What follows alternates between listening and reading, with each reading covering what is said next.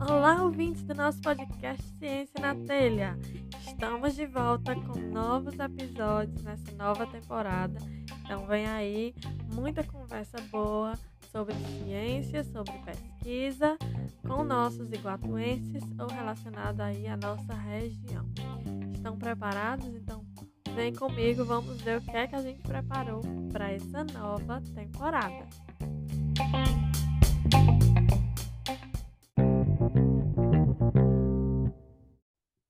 Continuando nossa conversa sobre ensino e educação, o episódio de hoje tem mais um convidado. Ele pesquisa nessa área e está conosco para conversar um pouquinho sobre suas vivências e experiências. Falamos sobre como é esse tipo de pesquisa, como ela se desenvolve, desafios e perspectivas. E nós também tratamos um pouco não só sobre o campo da formação de professores, mas também da educação especial. Então, vem comigo para essa conversa.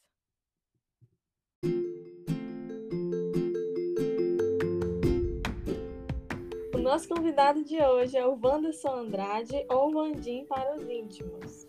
Filho de Neide, neto de Dona Edith e seu Deda do Cardoso, ele é licenciado em Química pelo IFCE, Campus Iguatu, mestre em Educação pela Faculdade de Educação da UFC e doutorando em Educação pela Faculdade de Educação da UFMG. Atualmente, ele é professor substituto do Departamento de Química Biológica da Universidade Regional do Cariri desde 2020. E para fugir do caos que é a academia, nas horas vagas ele gosta de assistir filmes clichês de drama e romance e de ação e aventura, além de assistir a vídeos de culinária nas redes sociais. Mas ele confessa que raramente faz elas. Então seja bem-vindo ao nosso podcast, Wanderson. Obrigado, Raquel. Olá, pessoal que vai nos ouvir, né, que estão nos ouvindo. É um prazer finalmente participar do podcast da Raquel. E estamos aí para falar um pouco sobre é, as nossas experiências na academia, sobretudo relacionado ao campo da educação.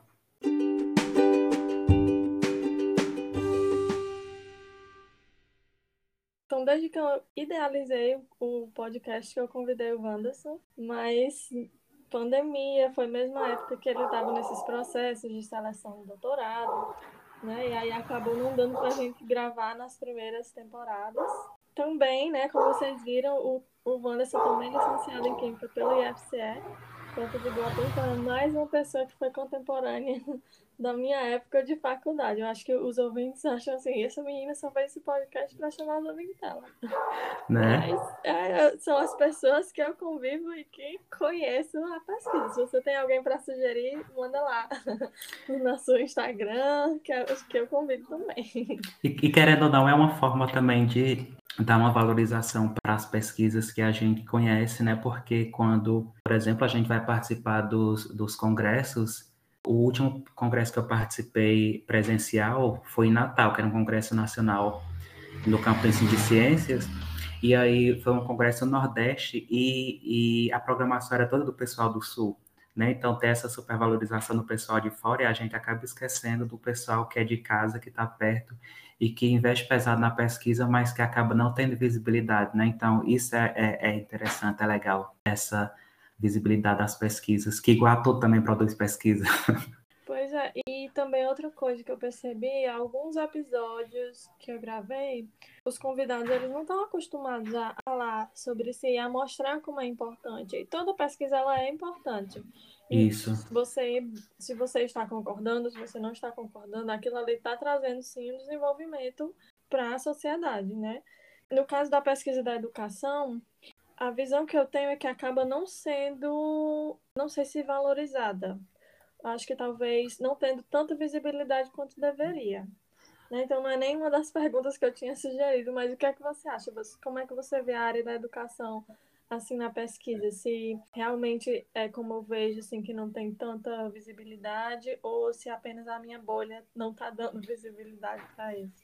É, eu acho que é uma mistura dos dois, Raquel. É um pouco de falta de visibilidade decorrente também dessa percepção que se tem de que a educação, as pesquisas do campo da educação não são importantes.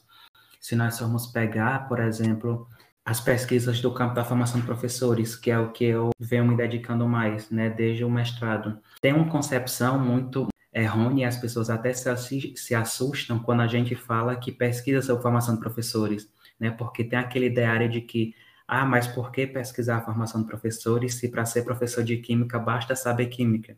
Né? Então, isso é, é uma perspectiva que se tem histórica no Brasil, que acaba por fragmentando e fragilizando é, esse campo de pesquisa, que é a formação de professores, e isso acaba reverberando nos próprios projetos curriculares né, dos cursos de licenciatura, seja da área da química, física, matemática, biologia, pedagogia, enfim. Então, tem todo um contexto que faz com que as pesquisas do campo da educação elas sejam menos valorizadas do que, por exemplo, na química pura. Né? Fato é que se a gente for analisar aí os editais, as chamadas universais da CAPES, CNPq, das agências de fomento em geral, é, as verbas para o campo das pesquisas em educação, ciências humanas e ciências sociais são bem menores. Uhum. Né? Então, isso acaba comprometendo toda é, é, essa geração de pesquisas que vem sendo constituída no campo da educação. Mas, mesmo assim, ainda tentamos seguir firmes e fortes. Tu falou aí que o teu campo que tu se dedicou mais ultimamente foi a formação de professores, né? Isso. Tu poderia falar um pouquinho como é essa área de pesquisa, o que tu estuda, tanto do mestrado quanto está sendo agora no doutorado? É, essa perspectiva da formação de professores, ela surge lá na graduação, né? Eu, inicialmente, na verdade, eu queria entrar no curso de pedagogia. Aqui na UES, ainda passei na primeira fase, na segunda não passei. E aí acabou que ingressei no curso de licenciatura em Química. Eu acabei me apaixonando mais pelo lado da educação e acabei descobrindo as pesquisas relacionadas à formação de professores. E aí o PIBID, né, o Programa Institucional de Bolsa de Iniciação à Docência, ele foi meio que um divisor de águas, porque eu passei praticamente quase toda a graduação com bolsista do PIBID e isso acabou me aproximando ainda mais. Teve aquela época que, lá no início da graduação, ainda fiquei como bolsista, na época era chamado de bolsista de trabalho, no laboratório de bromatologia, que na verdade eu ficava lá no laboratório de química com vocês. É isso que eu ia perguntar, né? Porque tu teve uma época do, no, dentro do laboratório e eu lembro que tu se dava muito bem, né? Tu era muito bom assim, também no laboratório. Como é que foi essa mudança? E aí, é, acho, que nessa, acho que foi nessa época que nós pegamos, acho que duas greves, né? Do IF. Uhum. E aí surgiu a oportunidade de, de ganhar a bolsa do PIBID. E foi desde então que eu me aproximei da docência, né? Graças à experiência do PIBID, eu fui contratado lá no liceu, né? No liceu eu permaneci quatro anos, quatro ou foram cinco anos como professor temporário de Química, e só saí por causa do mestrado. E foi no mestrado que eu vi que tinha realmente essa possibilidade de investir pesado na formação de professores de Química foram algumas tentativas falhas de entrar no mestrado, porque eu vinha me aproximando é, muito das pesquisas relacionando a educação especial com o ensino de química, sobretudo para pessoas cegas e com baixa visão. Uhum. Tentei entrar no mestrado com um projeto relacionado à educação especial, mas nas universidades, nos programas que eu tentava da área de educação de ensino, eram muito fechados. Ou tinha que ser só do ensino de química, ou tinha que ser só de educação especial mais voltado para a deficiência intelectual, que é algo que eu não trabalho. Teve uma vez que eu pensei, não, então eu tenho que reformular meu projeto, uhum. e aí eu tive a oportunidade de conseguir entrar com um projeto orientado pela professora Cláudia Carneiro. Ela já tem uma trajetória no, no Ceará com as pesquisas do campo do currículo, da educação química, e aí na dissertação acabei descobrindo que ela é a primeira educadora química do estado do Ceará, de fato, né, a nível de doutorado. Ela é filha da primeira mulher, professora Melvira, química, a ter um, o registro no Conselho Regional de Química aqui do Ceará. O pai dela também foi professor da UFC, então já tem toda uma trajetória que isso contribuiu para a minha permanência no campo da pesquisa e formação de professores. E aí no mestrado eu acabei pesquisando sobre a história do primeiro curso de licenciatura em Química do estado do Ceará, que foi ofertado pela UFC. Né? Eu busquei investigar como foi que a formação de professores de Química do Estado do Ceará se constituiu, quais foram as mudanças, o que tiveram de mudanças positivas, o que tivemos de retrocessos, de permanência, porque eu pensei, se a gente conseguir é, investigar a história desse primeiro curso, talvez a gente consiga revelar alguns aspectos que ainda hoje estão presentes nos demais cursos de licenciatura em Química do Estado do Ceará, que surgiram influenciados por esse curso da UFC, que foi o primeiro, e aí de repente a gente consegue até amenizar alguns problemas que acabam por dificultar com que a licenciatura em Química ela tenha uma identidade mais própria e menos dependente do bacharelado. Uhum. Né? E aí, como um dos resultados da minha pesquisa, eu vi que as mudanças elas podem ocorrer a nível curricular, a nível legal, por exemplo, com as diretrizes curriculares, enfim, elas podem acontecer a partir de todas as dimensões. Mas se essas mudanças elas não forem acontecendo acompanhadas por mudanças atitudinais e formativas dos professores formadores, né, que trabalham nesses cursos de licenciatura, nada vai mudar, né? Ou então pouquíssima coisa vai mudar. Então foi aí que surgiu meu objeto de pesquisa do doutorado. Inicialmente, é, eu tinha pensado na proposta de trabalhar com formação de bacharéis na licenciatura em Química, é, considerando toda a problemática que tem sobre a docência universitária, da galera do bacharelado que acaba se tornando formador de professores, mesmo não tendo uma formação pedagógica para isso e considerando a normativa legal sobre docência universitária no Brasil, que quase não tem legislação, né? Então, é, eu pensei nessa possibilidade, só que aí, depois que eu entrei né, eu vi uma outra possibilidade ainda melhor, que foi articulando a questão da BNCC, né, a Base Nacional Comum Curricular, e a BNC Formação, que é a Base é, Nacional Comum dos Cursos de Formação de Professores. São as nossas atuais diretrizes curriculares nacionais para os cursos de formação de professores de 2019, que é extremamente problemática porque ela vai surgir para substituir as diretrizes de 2015, que até então eram consideradas as mais adequadas para a formação de professores. Aí surge o contexto do golpe, né? O Michel Temer vai aí fazer uma mudança no Conselho Nacional de Educação e acaba culminando aí no governo Bolsonaro na instituição dessa BNC Formação, que ela acaba por fragmentar e desqualificar toda a estrutura dos cursos de formação de professores. Como se não bastasse isso, para endossar essa pesquisa, eu ainda estou articulando essa questão né, do currículo da química, do ensino de química na educação básica e no, na educação superior, com as histórias de vida e o desenvolvimento profissional docente de pesquisadores da primeira e segunda geração de educação química do Brasil. Então, estou pegando essa galera de peso que realmente fundou a educação química no Brasil lá na década de 1970 e buscando conhecer como eles se tornaram professores, como eles se desenvolveram profissionalmente como professores e como eles têm vivenciado e refletido sobre essas alterações no currículo da licenciatura em Química no Brasil. E aí eu estou pegando pelo menos um ou dois pesquisadores da educação química no Brasil de cada região, de cada região do Brasil, exceto a região norte, que não tem pesquisadores da primeira e segunda geração. Vamos ter agora da última geração, que é bem recente, dos últimos cinco anos. Então, infelizmente, é uma região que está fora da minha pesquisa. Então, foi essa trajetória que me articulou, me aproximou da formação de professores. É, enquanto tu falava, ah, eu anotei aqui duas coisas. Um é um pouco fora, mas eu achei que era interessante falar sobre isso é quando tu falou que tu pesquisava um pouco sobre educação especial, né? E eu assisti um webinar esses dias, era online com alguns palestrantes. Um dos, das palestrantes, ela é, é surda e professora de química, é um dos grandes nomes aqui no Reino Unido. E ela falando como foi difícil ela se incluir no meio do, da química, porque não existe um material. Então, você já percebe que acha difícil isso no ensino médio, né? Quando vai para o ensino superior, muito pior. Exato. Então, então, ela falando sobre como foi as dificuldades dela para a inclusão sobre isso e o que ela vem fazendo. E aí, muito legal que ela mostrou lá que eles criaram um, um site, uma, como se fosse uma organização, uma associação, que não tem mais só ela, tem vários outros pesquisadores na mesma situação que eles desenvolvem os sinais para certos tipos de coisa. Então, por exemplo, o benzeno. Talvez até tenha um sinal para o benzeno, porque é uma molécula mais simples. Mas imagina um sinal que seja para uma, sei lá, para o extrato da, do óleo de hortelã, que é uma coisa bem mais específica. Isso não tem. E aí, como é que você vai permitir a inclusão de um, um surdo, por exemplo, num ambiente de pesquisa mais aprofundado se não tem nem a linguagem para ele, né? Exato. E eu acho É, muito legal isso. É, é, é bem interessante porque isso acontece em qualquer lugar, né?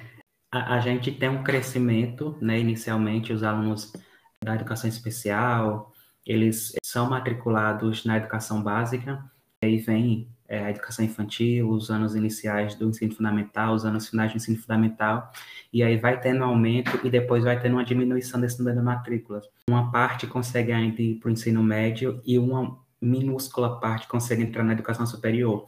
E aí nas pessoas surdas é interessante porque de fato não tem uma terminologia específica e própria né, dos sinais da química na língua de sinais é, para to todas as fórmulas, enfim, todos os conteúdos da química. Então fica algo meio que improvisado de acordo com cada intérprete, e isso é outra dificuldade, né? Porque os intérpretes não têm formação em química. Isso. Então, eles têm que encontrar um jeito junto com o professor de química para ver qual aquela melhor forma de ensinar aquele aluno surdo o conteúdo da química. Então, acaba meio que sendo improviso e isso acaba fragilizando um pouco esse processo de ensino-aprendizagem. É, então aí, tipo, eu sei que não é o seu objeto de estudo agora, mas para os ouvintes que estão nesse momento ouvindo nosso episódio, para você ver, tipo assim, uma coisa que a sociedade não está pensando, mas que é muito necessária uma pesquisa nesse nesse tópico, por exemplo. Um exemplo assim que me veio aqui na cabeça agora, mas tem muitos outros. Essa temática né, da educação especial eu não estou tratando diretamente na tese, nem tratei diretamente na dissertação, mas é algo que eu estou fazendo paralelo. Né? É, inclusive, esses dias entrou né, um, um, uma pessoa entrando em contato comigo lá do Rio de Janeiro, que ele tinha acabado de fazer um pós-doc na USP, em ensino de Química, e ingressou agora em um em Educação Especial na Federal Rural do Rio de Janeiro, propondo parcerias porque ele também pesquisa Educação Especial no ensino de Química, só que é uma temática muito pouco explorada no Brasil. Né? Então, qualquer trabalho que a gente faça recebe algumas citações e tem uma certa visibilidade porque é, é algo muito carente. Né? Então, é um campo ainda muito promissor e que acaba fazendo com que essas pesquisas não tenham mais visibilidade ainda, porque nem todos os programas de pós-graduação têm pesquisadores interessados nessa área. Então, acaba fazendo com que os bolsistas de IC, de mestrado, doutorado, tenham que mudar seus projetos. Mas é uma área bem interessante, que eu sempre que posso, eu estou produzindo algum artigo. Estou até com um em avaliação agora, que é justamente um, uma análise curricular que eu fiz se está presente ou não e como está presente a educação especial nos cursos de licenciatura em Química do Estado do Ceará, nas, nas instituições federais de educação superior, contemplando aí a Unilab, a UFC é, e o IFCE. Então, quando sair, eu mando para vocês. Ah, ótimo, vou, vou querer ver. Falando assim sobre um pouco específico da pesquisa. Pode ser que essa pergunta seja bem básica, certo? Uhum. Mas é, geralmente essas pesquisas em educação é sempre trabalhando com entrevistas ou investigando documentos. Quais são mais ou menos assim, as coisas que é mais pesquisado na educação? O, o método, vamos dizer assim. É, em geral, muitas vezes por imaturidade do pesquisador, de quem está iniciando, acaba recorrendo mais ou a aplicação de questionário, que é super comum na graduação, né? E aí quando a gente chega no mestrado, a gente consegue aperfeiçoar esses questionários para de fato serem pesquisas mais consistentes. E aí também acabam recorrendo às entrevistas, né? Faz lá um roteiro semi-estruturado para guiar a entrevista e isso dá certo. Só que há uma diversificação também muito grande nas pesquisas em educação em termos metodológicos, porque vai variar de acordo com o seu objeto de pesquisa e com a sua área. Né? Então, a educação ela vai se, se subdividir aí nas áreas de política educacional, antropologia da educação, sociologia da educação. E o pessoal, é, por exemplo, da sociologia, sociologia da educação, é, que trabalha com política educacional também, tem utilizado muitos dados estatísticos, pesquisa aí quantitativa, para trazer dados consistentes sobre a política educacional do Brasil, em que, inclusive, são esses dados que acabam contribuindo para a formulação e reformulação das políticas educacionais do Brasil. Então, essas, esses dados que o, o Ministério da Educação do Brasil apresenta, por exemplo, são frutos dessas pesquisas. Na UFMG, por exemplo, onde eu faço doutorado, né, tem professores que são contratados pelo MEC, pelo INEP, até pela Unesco, para fazer uma determinada pesquisa que é do campo desse professor, e aí vão utilizar um aporte metodológico muito maior do que apenas entrevistas para poder dar conta daquele objeto. Tem uma diversificação muito grande, né? Do, inclusive dos tipos de pesquisas, dos tipos de entrevista, tem as entrevistas reflexivas, enfim, tem uma diversificação muito grande e as pessoas, infelizmente, ainda não conhecem. Algumas pessoas acabam pensando que justamente a pesquisa em educação é super fácil porque você aplica um questionário bota lá em gráficos no Excel e é assim. E não é. Uhum. Tem um aprofundamento teórico, metodológico muito forte nas pesquisas em educação. É, e uma outra pergunta que eu também me veio à cabeça quando eu estava lendo teu artigo é como é que é ser químico nas faculdades de educação? Tu acha que tem algum desafio ou que deve ser mais desafiador pesquisar educação nos departamentos mais químicos? Olha, Raquel, tem esses desafios, né? Mas isso varia de acordo com a sua equipe de trabalho. Quem se dedica, por exemplo, à educação química, às pesquisas no campo do ensino de química, educação química, é, acaba encontrando desafios tanto no trabalho nos departamentos de educação quanto nos trabalhos do departamento de química, porque o pessoal da educação acaba reconhecendo você como químico. Ah, você é químico, então talvez não entenda muito a educação, não sei mais o que lá. E quando você vai para o departamento de química, o pessoal tem um olhar de que você deixou de ser químico e está trabalhando com educação. Uhum. Ah, mas você pesquisa educação ou deixou de ser químico, né? Então, tem essa disputa de, de identidade. A gente já está aqui gravando, já tem uns minutinhos, acho que já estamos chegando no final. Mas eu queria saber se tu percebe mudança de mentalidade nas, nas universidades sobre a pesquisa em educação nesses últimos anos aí que você está inserida? Sim, em termos de universidade, sim, né? Eu vejo que tem, tem tido um olhar mais apurado, né? Mais positivo acerca das pesquisas em educação. Porém, em contrapartida, os investimentos públicos do governo acabam por fazer o oposto, ver a educação como um inimigo do próprio sistema. Né? Então, as, as nossas pesquisas acabam não sendo financiadas. Eu, por exemplo, antes da gente começar a gravação, estava falando que no, no, Brasil só existem três doutorados em educação com conceito 7, né, que é a nota máxima avaliada pela CAPES. Um é na UERJ, né, a Estadual do Rio de Janeiro, um é numa universidade privada do Rio Grande do Sul e o outro é, é na Federal do, de Minas Gerais, né, que é onde eu faço. E aí, em geral, nos programas de nota 7, né, todo mundo tem bolsa, e eu já estou no segundo ano do doutorado e, infelizmente, minha linha de, de pesquisa não tem bolsa, né? Porque a cada ano é, os editais estão contemplando menos bolsas e nesse último edital que teve agora da, da, na UFMG, nós perdemos seis bolsas no PPGE. Então, a gente está de ter bolsa, né? Porque se fosse depender de investimento nas pesquisas, é, não dava, não. Se, se pesquisa vou chamar assim, não estou dizendo que não é, mas tipo, pesquisa básica, estou chamando assim a área mais química fina, medicina, que acabam tendo mais visibilidade, né? Estão perdendo bolsas, eu imagino também. Imagino nosso, exatamente. E olha que a gente, mesmo com isso, a gente ainda consegue ter uma qualidade boa nas pesquisas, porque a gente não vai depender, por exemplo, de comprar os reagentes né, que a gente uhum. utiliza na química.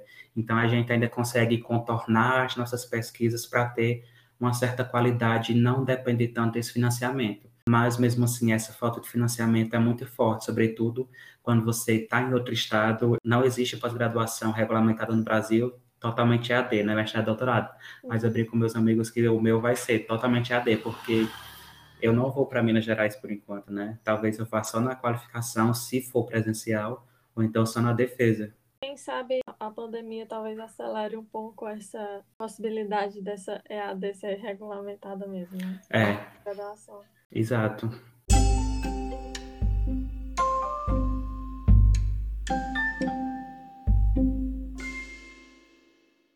E aí, para a gente terminar, queria saber se tem algumas, alguma perspectiva do seu trabalho, da sua carreira, que você gostaria de compartilhar com a gente. Olha, Raquel, diante desse contexto, a perspectiva mesmo era ganhar, era ganhar na Mega, né? e abandonar a, a a, essa carreira universitária, porque é, é cansativa, é desafiadora, adoecedora. mas por enquanto seguimos firme fortes na perspectiva de ingressar nos concursos, que inclusive alguns acabam abrindo com uma quantidade de vagas muito pouca, muito baixa, e acaba por desestimulando. E aí tem toda uma preparação, tem todo um, um, um custo muito alto para a gente participar desses concursos, até dos, dos congressos presenciais também está uma taxa muito alta, é. isso acaba desestimulando a gente.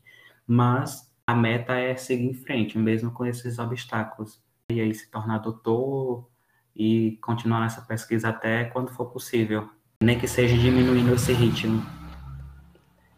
Quem, sabe acabando esse desgoverno aí que a gente espera que acabe esse ano. Tomara. Essa situação melhore, né? Porque realmente tá, tá um pouco desestimulante, tá? Na pesquisa nessa época.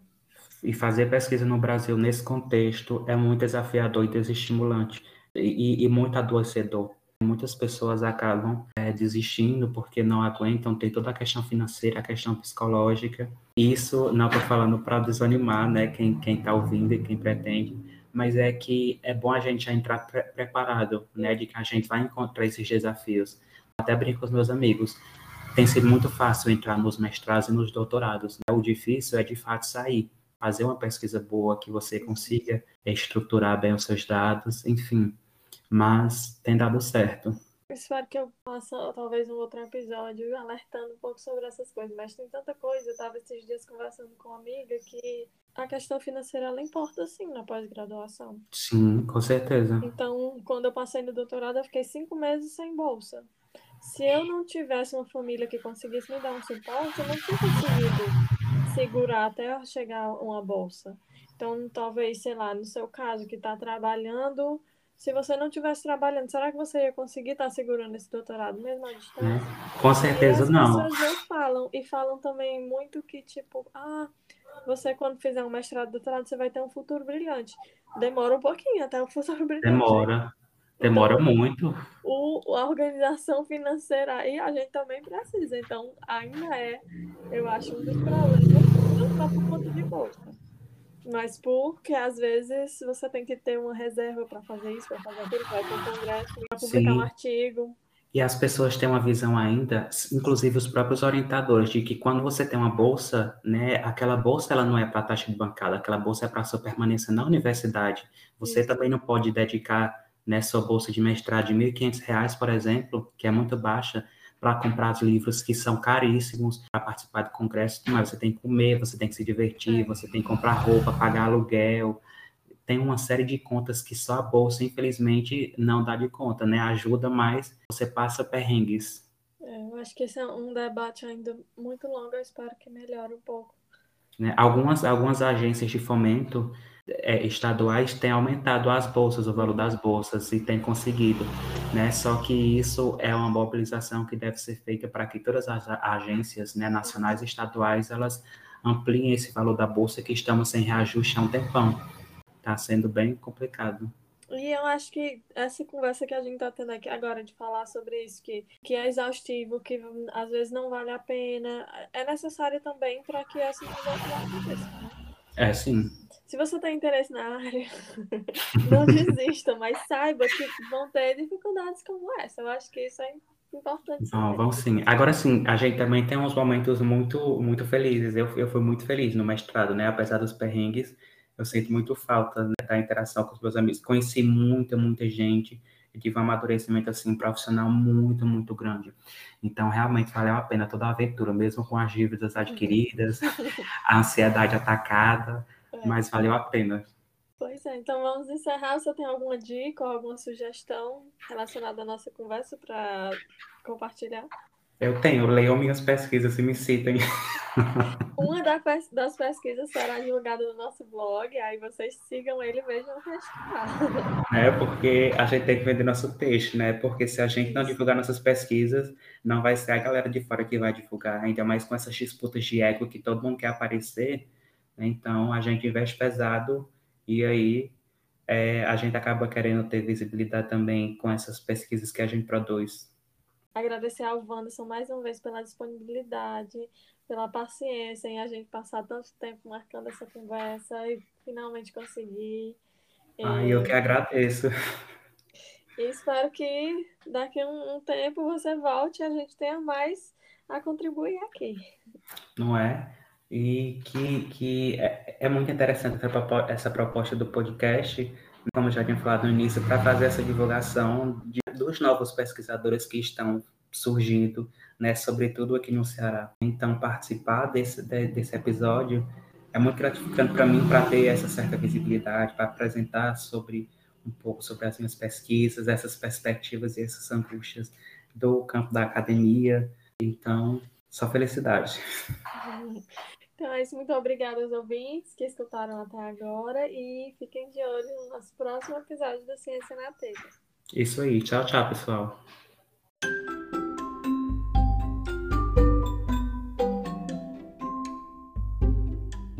E aí, meus cientistas, o que acharam do episódio? Então manda seu feedback, dúvidas ou sugestões pra gente.